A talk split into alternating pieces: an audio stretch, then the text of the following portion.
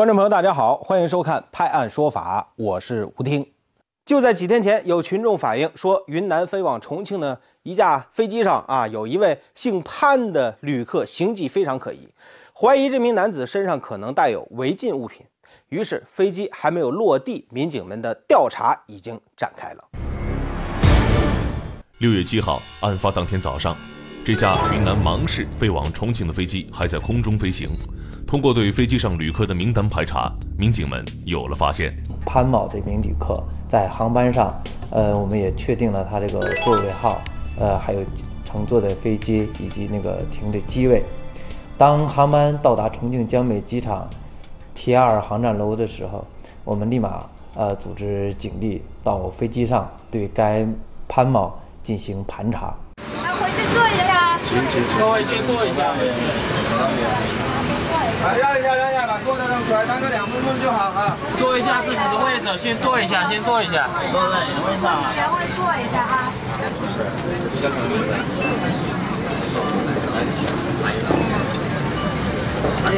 那把包对吧？包不对东西了，出来出来出来啊！对，这几排我看一下，看这包包不对东西。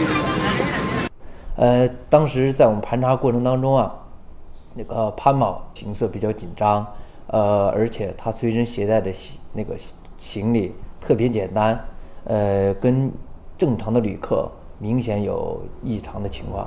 还有其他行李没有？拿到去，拿到。飞机上，民警们简单询问了一些情况后，随即将潘某带下了飞机。面对这突如其来的一切，潘某脸色苍白，神情紧张，手不时的还在颤抖。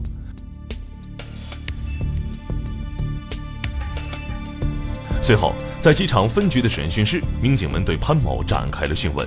而就在这时，潘某突发状况。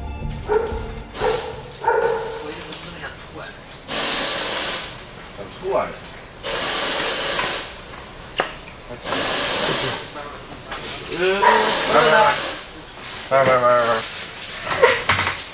好好了，好了。嗯，抓住。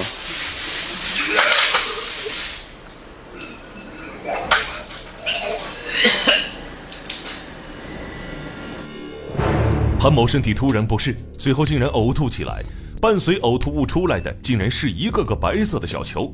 警方判断，潘某极有可能是吞食了藏有毒品的白色小球，也就是俗称的人体藏毒。而且正在我们讯问的时候，他就发发生了一种呕吐的现象。呃，他也是说他这个毒品疑似毒品那个这个物品，呃，是前几前几个小时刚刚吞进肚子里的，所以说现在还有一种反胃的现象。面对这一切，潘某也只有如实交代了自己人体运毒的犯罪事实。而就在上飞机前的几个小时，他在云南一共吞食了六十多颗这样的白色小球。只是让他没想到的是，飞机一落地，他还没有走出飞机，民警已经上飞机来了。随后，潘某排出了这些白色小球。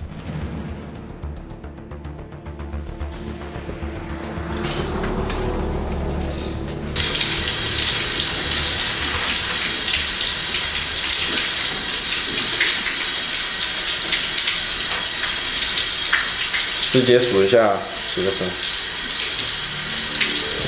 潘某呕吐排泄，一共排出了六十六颗这样的白色小球。通过初步勘验，其中白色小球包装的是疑似毒品海洛因，一共三百三十点八亿克。呃，现在潘某对通过体内运输毒品的犯罪事实供认不讳，我们已经依法对其刑事拘留，后期的一些工作正在进一步开展当中。中华人民共和国刑法规定，走私、贩卖、运输、制造毒品，无论数量多少，都应当追究刑事责任，予以刑事处罚。走私、贩卖、运输、制造鸦片一千克以上、海洛因或者甲基苯丙胺五十克以上，或者其他毒品数量大的，处十五年有期徒刑、无期徒刑或者死刑，并处没收财产。毒品对于咱们人类的危害，不必多讲了。只想在这说一说，这个体内藏毒啊，对于这个藏毒者的本身的危害是非常大的。如果毒品包装发生破裂，或者是没有办法排出，这后果将是不堪设想。所以呢，在这儿奉劝那些有这个邪念头的人啊，及时收手，回头是岸。我们常常说居住安全啊，比如说时刻防火防盗。不过下面这个车主可是非常的郁闷，停在小区里的车莫名其妙被烧成了一堆废铁了，怎么一回事呢？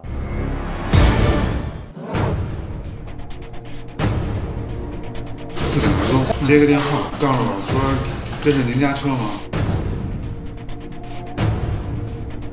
然后着火了，让我赶紧下来，我说赶紧下来，这烧的已经那么错这就是案发现场。咱们接报后来到这儿，发现这个等车这斯柯达车轿车整车已经被烧毁了，然后连带着前面这个前面这辆轿车雷诺也是尾部被烧毁。然后咱们消防同志初步判断是这个车衣被点燃造成的这个整车烧毁。因为星期六嘛，星期六凌晨，然后星期六凌晨，那个早上有七八点钟要带孩子出去，因为他出去上学啊，就差两个小时的事儿，这车就车就没了。厉先生正是被烧得最严重的斯柯达轿车的车主，看着自己刚买了一个月的新车被烧得几乎成了废铁，厉先生有点懵了。当时有点懵啊，当时我觉得因为五点才能起来，就跟做梦似的。两辆车同时被烧，这让侦查员想到两个月前他们侦破的一起放火烧车案，案发地点距离这里并不远。这颐和园社区这一带，这个属于这个居民居住比较密集，但是没有什么停车位，停车位较少。咱们前期接过一个案子，也是在这个附近，呃，纵火案、放火案。最后咱们抓到人之后，这个嫌疑人都承认说是，呃，因为停车位的这个纠纷，我把别人车点着了。所以联想到这个地区，我们想这个案子是否也是因为车位纠纷引起的呢？在那起案件中，嫌疑人放火烧车是对私装地锁的一种宣泄。那么这次车辆被烧又是什么原因呢？跟我没完没仇啊！嗯，不知道他是怎么想的。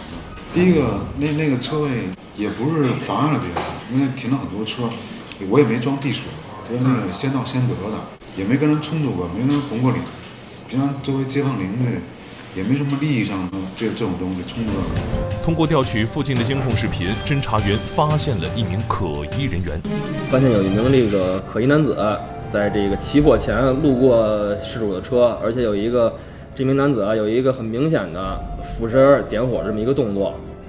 现在他正好路过事主的车，你看俯身点火，哦，点的这个右侧反光镜。他直到这个看见明火燃起来，他才走。看这会儿火已经烧起来了。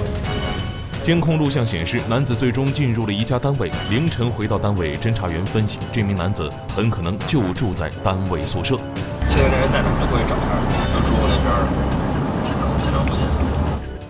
走进这家单位，侦查员发现前台负责接待的男子正是监控视频中烧车的那个人。懂点事儿啊！我知道你把你证件拿来把你证件拿出来啊！是我们刚才找你吗？不知道吗？你先看我护照。你先找个过程中想想啊，事儿不大啊，事儿不大，说清楚。赵某今年二十七岁，回忆起当天的事情，他说他喝多了。怎么才能重判？我想知道怎么才能重判？不配合吗？你跟我说什么？没事，你跟我说。我就想重判。我不想再在外边吃这种苦，哪怕我死在里边，那是我自己的事儿。那么喝多了酒和放火烧车又有什么关系呢？为了探寻原因，记者和赵某谈起了家庭，试图了解他的生活环境。有人生没人养，我还得罩着一个残疾的哥哥，爸妈都在，不不认你了。早都不认了。管得我至于到现在，呃早都想死了，我早都不想在这世道上活了，我死不了。家庭的负担让赵某每个月都入不敷出。他说自己只能靠透支信用卡度日，外债如滚雪球一般越滚越大。喝酒也是也是从欠信用卡开始，你是慢慢还呀，那银行他不惯着你呀，利滚利呀，谁受得了啊？一个工资还不上利息呢。事发当天，赵某在外面跟朋友喝了十几瓶啤酒，回到宿舍喝了几瓶闷酒，想出去捏捏脚放松放松，可足疗店也没开门。赵某想着找什么地方出出气。当你们去查监控的时候，我还没有想起来。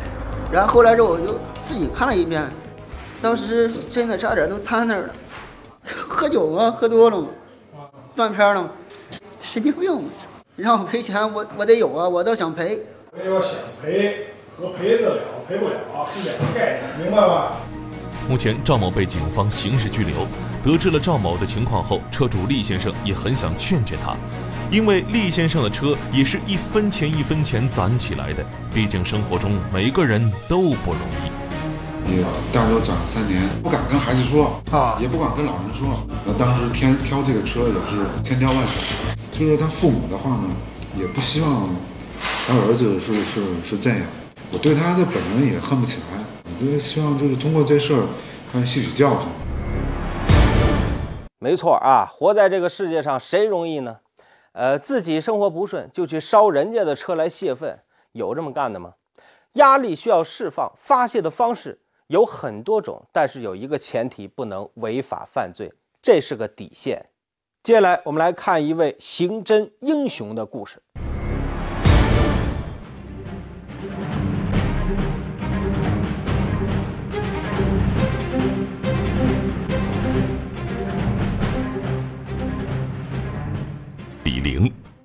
重庆市公安局渝中区分局刑事侦查支队支队长，八六年参加工作，然后到现在一直在干刑侦，已经差不多三十二年了吧。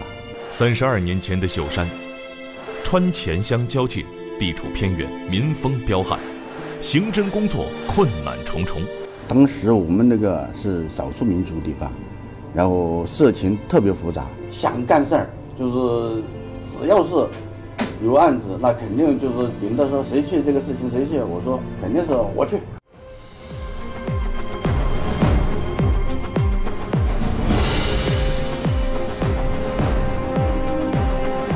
一九九零年破获龙五福杀人灭门七口案，二零零三年破获系列投毒杀人案。自二零零二年以来，组织侦破了杀人碎尸案、系列投毒案、抢劫出租车杀人案、抢劫摩的杀人案等三十余起。命案肯定是要要想办法，想千方万法要把它破掉。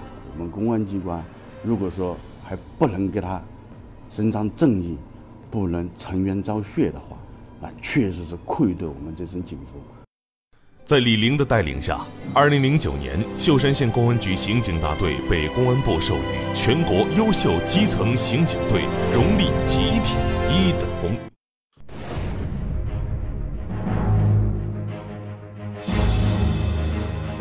二零一五年，李玲调入重庆市渝中区分局，担任刑侦支队支队长。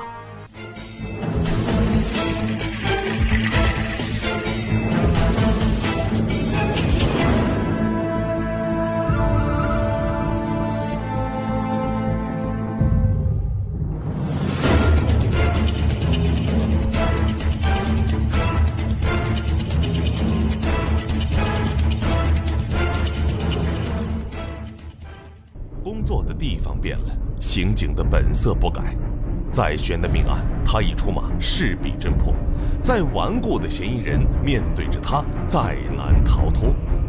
呃，于中之后也是一样，因为这个刑侦，刑侦你不自己做，你不亲自去，有些事情你不亲自去上，那肯定不行的。他总是带着大家冲在最前面，让我们都坚信一点，就是只要有他在，没有破不了的案子。所以说，他是我们工作的动力。也是我们大家的支柱。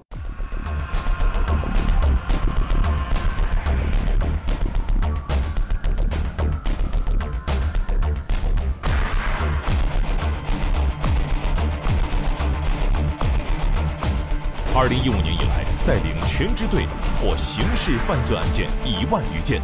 起诉犯罪嫌疑人七百七十八人，为人民挽回经济损失逾三点一亿余元。时代在变，信念不改。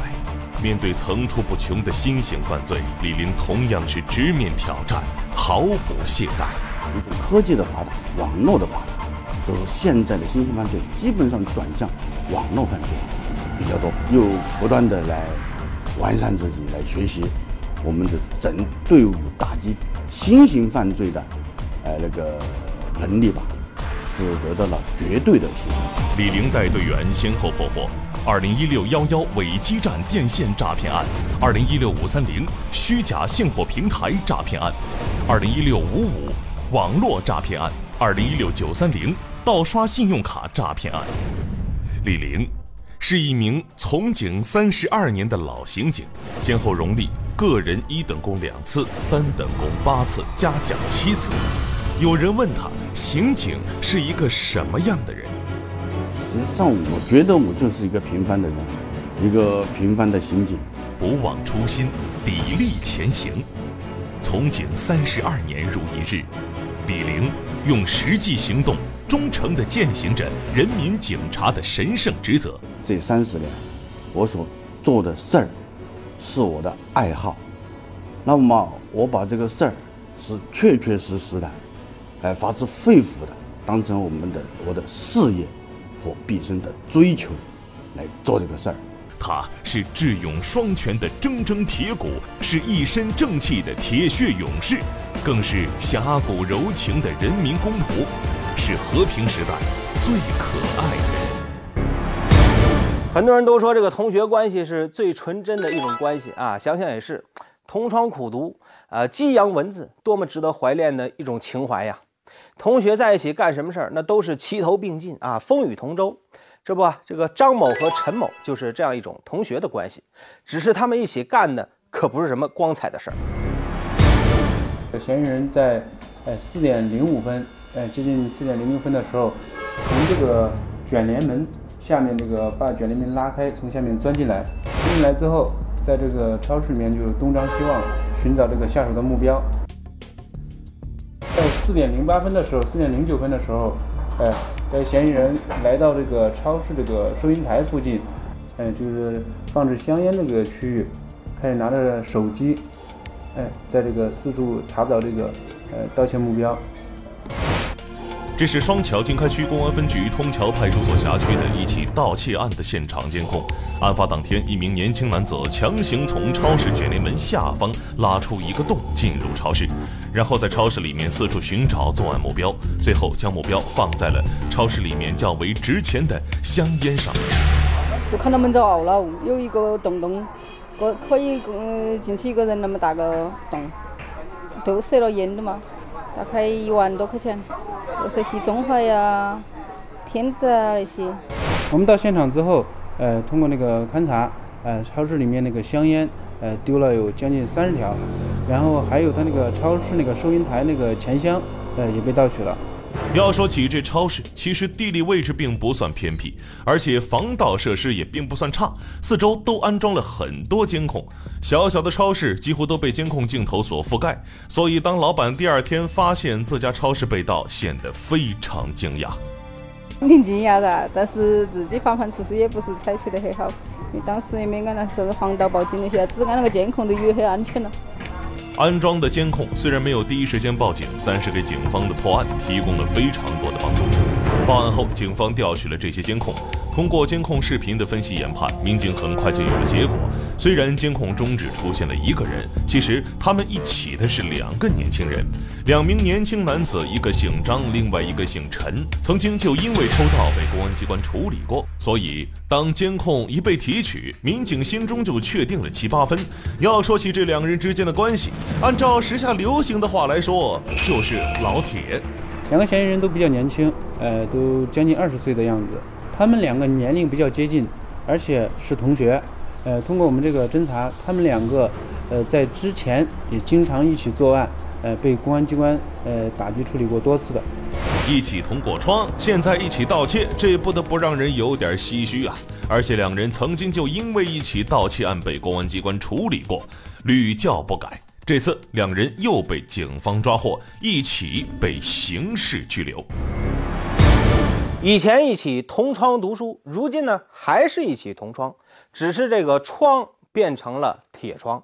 希望两个人在里边好好的反省反省啊！这个年纪轻轻的干点什么不好啊？何必要去干这种偷鸡摸狗的事儿呢？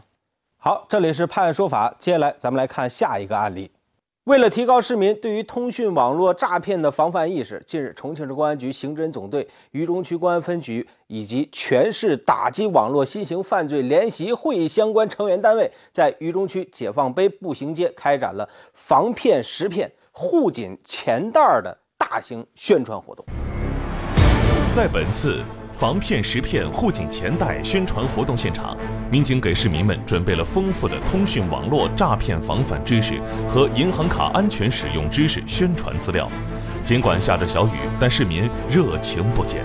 有这么两点，第一点呢是向市民群众来宣传一下最新的电信诈骗的手法，啊，这个作案的过程。第二一个呢，就是让市民群众提高防范电信诈骗的一个警惕性。在活动现场，民警还通过大屏幕向市民展现各种典型案例，并对各种诈骗手段的防范进行了深入浅出的讲解。据记者了解，从去年八月十五号我市反诈骗中心成立运行以来，共止付群众被骗金额五千余万元，被冻结诈骗资金一亿三千多万元。关停封堵有诈骗嫌疑的电话号码一千余个。今年一至五月，我市电信诈骗发案同比下降了百分之二十一点九四，损失同比下降了百分之四十四点一六。全市公安机关破获电信诈骗案四千余起，同比上升百分之二十二点三，抓获电信诈骗案件犯罪嫌疑人九百九十三人，同比上升百分之一百五十。警方提醒市民提高防范意识，捏紧钱袋，不轻信陌生人，不轻易给陌生人汇款，提高防范意识，避免财物损失。